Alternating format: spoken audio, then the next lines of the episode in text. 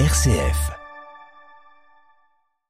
Ouverture ce matin d'un nouveau sommet européen à Bruxelles consacré en grande partie à l'Ukraine. En prélude à cette réunion, la Commission a débloqué 10 milliards d'euros de fonds à la Hongrie, partisan d'une aide très limitée à Kiev.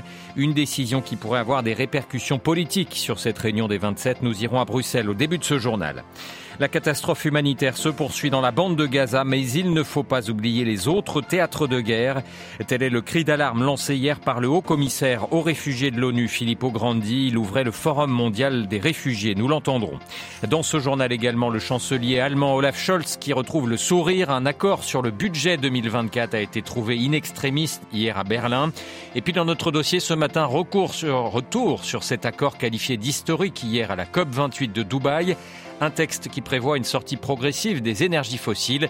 Décryptage de ce document avec notre invité François Gémen, membre du GIEC. Il préside le conseil scientifique de la Fondation pour la nature et l'homme. Radio Vatican, le journal Olivier Bonnel. Bonjour, un nouveau sommet s'ouvre donc ce jeudi à Bruxelles et se poursuivra jusqu'à demain. Une réunion cruciale pour l'Ukraine. Les 27 doivent décider s'ils ouvrent des négociations d'adhésion à l'UE et veulent aussi donner 50 milliards d'euros à Kiev sur les quatre prochaines années. Dans cette rencontre, la Hongrie joue un rôle central car elle reste hostile à l'élargissement et ne veut pas de financer l'enveloppe commune. La Commission a annoncé hier après-midi le déblocage de 10 milliards d'euros de fonds européens en faveur de la Hongrie.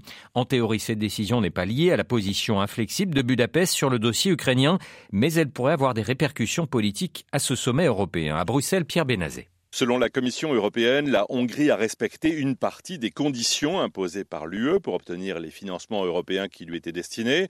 Par exemple, la Hongrie a procédé à des réformes de son système judiciaire, renforcement de la Cour suprême, puis du Conseil national de la magistrature, et enfin de la Cour constitutionnelle, avec aussi un texte sur les recours à la Cour de justice de l'UE. Il reste à la Commission des préoccupations au sujet du droit d'asile ou de la protection de l'enfance, entre autres, mais les avancées constatées permettent, selon la Commission, de débloquer 10,2 milliards d'euros de fonds de cohésion, des aides au développement régional que la Hongrie va donc recevoir après deux ans d'attente.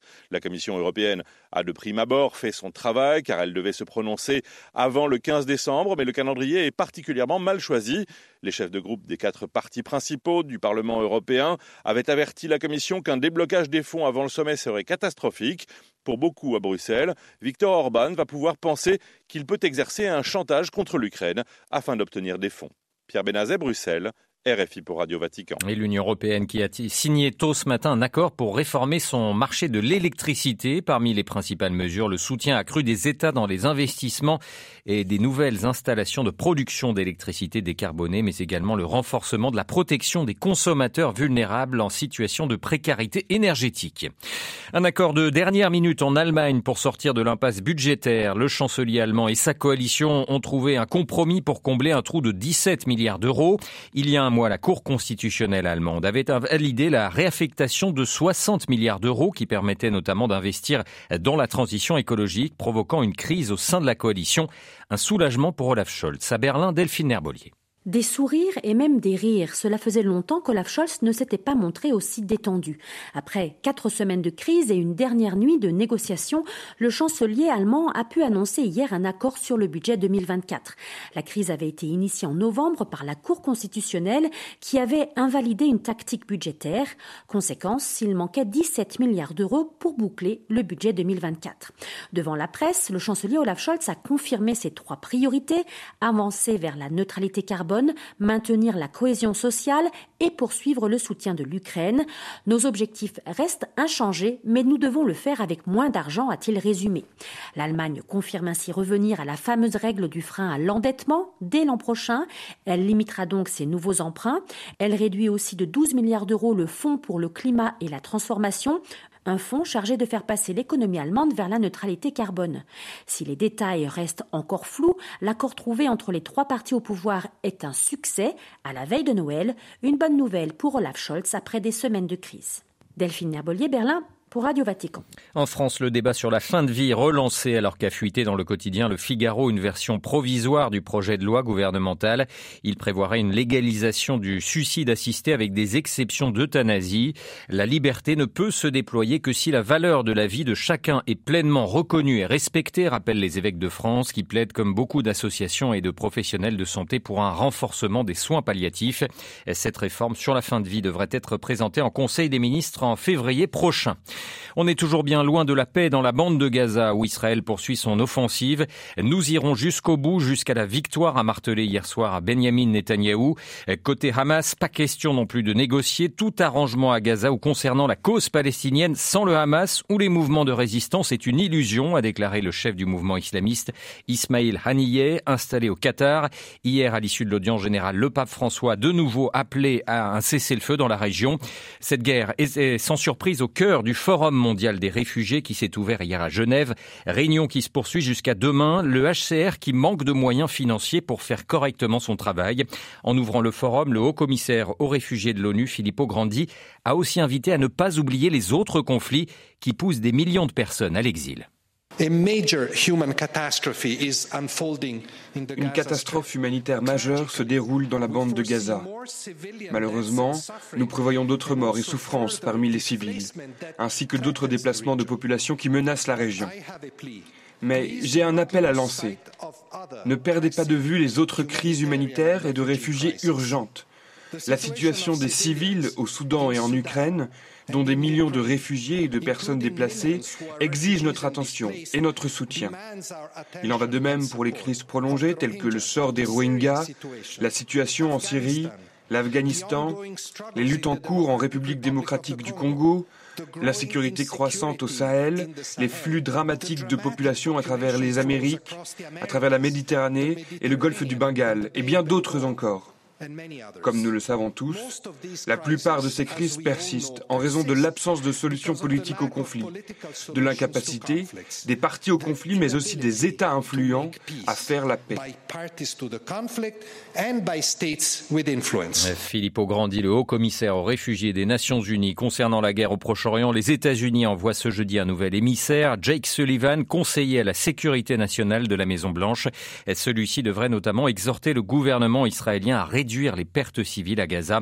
Les civils gazaouis qui, outre les bombardements, doivent vivre avec la pluie et le froid. Le Congrès américain approuve une enquête en destitution pour le président Joe Biden. Les républicains accusent le chef de l'État démocrate d'avoir usé de son statut de vice-président sous Barack Obama pour favoriser son fils Hunter dans plusieurs affaires de fraude fiscale. Cette procédure a néanmoins peu de chances d'aboutir car elle devrait être votée par le Sénat, lui à majorité démocrate. La Turquie et la Libye sur la voie de la réconciliation Aguila Saleh, le chef du Parlement libyen, était hier à Ankara où il a été reçu par le président Erdogan. Une visite qui marque une nouvelle étape dans le réchauffement des relations entre les autorités turques et celles installées dans l'Est libyen, un pays euh, divisé entre deux gouvernements rivaux. La Turquie qui tente même de déployer des efforts de médiation et s'efforce de préserver ses intérêts en Libye. À Istanbul, Anand Lower. La Turquie poursuit son rapprochement avec les autorités politiques de l'Est de la Libye. Le mois dernier, le vice-ministre turc des Affaires étrangères était à Benghazi pour discuter de la réouverture du consulat turc sur place. En juillet, c'est l'ambassadeur de Turquie en Libye qui s'affichait aux côtés de Khalifa Haftar, homme fort de l'Est du pays, chef de l'autoproclamée armée nationale libyenne, qu'Ankara refuse officiellement de reconnaître. L'an dernier, en août, Aguila Saleh s'était déjà rendu à Ankara pour des contacts de haut niveau. Le chef du Parlement libyen basé dans l'est du pays, est pourtant connu pour son opposition à deux accords que la Turquie juge essentiels, celui qui autorise la présence de militaires turcs en Libye et un accord de délimitation maritime, tous deux signés en 2019 avec le gouvernement de Tripoli. Tout en continuant de soutenir les autorités de Tripoli, reconnues par la communauté internationale, Ankara ne cesse de développer ses relations avec l'Est, dans le cadre d'une éventuelle réconciliation interlibyenne, dans un pays où elle dispose d'intérêts économiques et stratégiques stratégique majeur. Il s'agit désormais pour la Turquie de ne se mettre à dos aucune partie. À Istanbul, un endroit pour Radio Vatican. Un mot du Japon avant de passer à notre dossier. Le pays est en plein scandale financier. Plusieurs ministres viennent d'annoncer leur démission, parmi lesquels ceux de l'économie, des affaires intérieures et de l'agriculture, mais également le secrétaire général du gouvernement et bras droit du premier ministre Fumio Kishida. Ils sont tous soupçonnés de fraude. Une vaste enquête vise des dizaines de membres du Parti libéral-démocrate au pouvoir dans l'archipel nippon.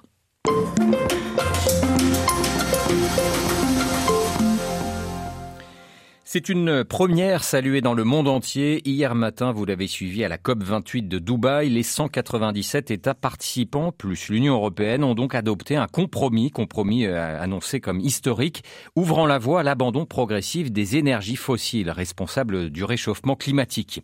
Nous avons une formulation sur les énergies fossiles dans cet accord final. Pour la première fois, c'est félicité Sultan Al-Jaber, le président émirati de la COP28, un homme néanmoins très contesté ces derniers mois en raison de son rôle à la tête d'AGNOC, la compagnie pétrolière émirati.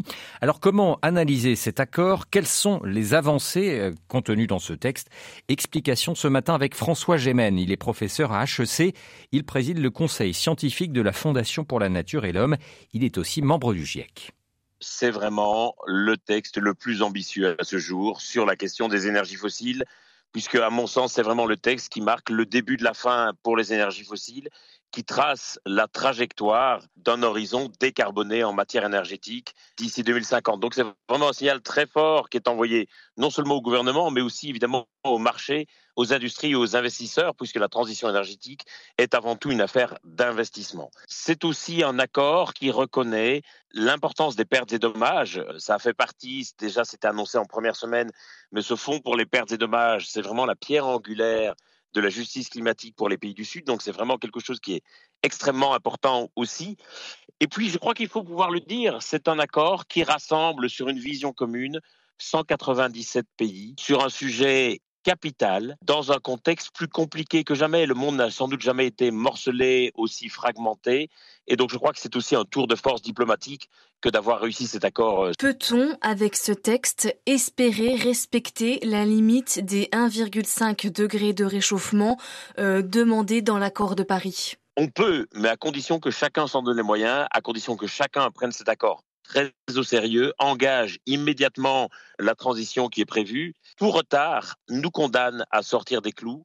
Et donc, il faut vraiment absolument que chacun, et quand je dis chacun, c'est à la fois les gouvernements, les organisations internationales, euh, les entreprises, les investisseurs et évidemment les particuliers, véritablement voient cet accord comme une feuille de route. C'est le seul moyen d'y arriver. Concrètement, à quoi doivent s'engager les pays après cet accord de la COP28 pour les pays qui sont encore très dépendants de l'énergie fossile, qu'ils soient producteurs ou consommateurs, et c'est aussi largement le cas des pays européens, s'ils prennent ce texte au sérieux, véritablement, ils doivent envisager un avenir énergétique qui soit post-fossile. Euh, jusqu'à cet accord, il y avait encore beaucoup de pays qui envisageaient que leur mix énergétique soit composé à terme d'une part d'énergie fossile. Là, ce qui est dit très clairement, c'est que d'ici 2050, la part des énergies fossiles dans le mix énergétique devrait être réduite à zéro ou quasiment. Avec cet accord, quel signal est envoyé aux pays les plus euh, vulnérables? Alors, je dirais que c'est peut-être un des points un peu négatifs de l'accord, c'est que les financements ne sont pas encore à la hauteur à la fois les financements sur les pertes et dommages, donc sur les impacts subis par les pays les plus vulnérables, mais également sur la question de l'adaptation qui est cruciale, notamment pour les petits États insulaires. Et donc, il va falloir véritablement décupler les moyens qui y sont consacrés. Est-ce que finalement c'est l'adaptation, le grand euh, oublié de ce texte? Oui, disons qu'il y a quand même un, un volet de l'accord final qui propose un cadre global sur l'adaptation et donc une sorte de de standards généralisés en matière de prévention des populations, de respect de leurs droits, etc. Le problème, comme je le disais, là où le bas blesse vraiment, c'est sur la question du financement. C'est difficile de faire financer l'adaptation parce que souvent, ce n'est pas considéré comme un investissement qui permet un retour sur cet investissement. Est-ce que c'est un tour de force que seuls euh, auraient pu faire les Émirats arabes unis? Ah, je ne sais pas si seuls les Émirats auraient pu le faire, mais ce qui est certain, c'est que c'est un tour de force diplomatique, absolument. C'est un coup de maître il faut reconnaître que cette COP a été très bien organisée, très bien préparée, que la présidence a beaucoup consulté, s'est beaucoup préparée, connaissait très bien le dossier et a su faire preuve de flexibilité et de subtilité quand c'est nécessaire, notamment pour trouver la fameuse formule qui a mis tout le monde d'accord à la fin sur la façon de formuler la sortie des énergies fossiles. On savait que le terme de phasing out, euh, donc sortie pure et dure, était une ligne rouge pour certains on a réussi à trouver une habile paraphrase. Voilà, interrogé par Marine Henriot, François Gémen, euh, professeur à HEC, membre du GIEC, était ce matin l'invité de Radio Vatican.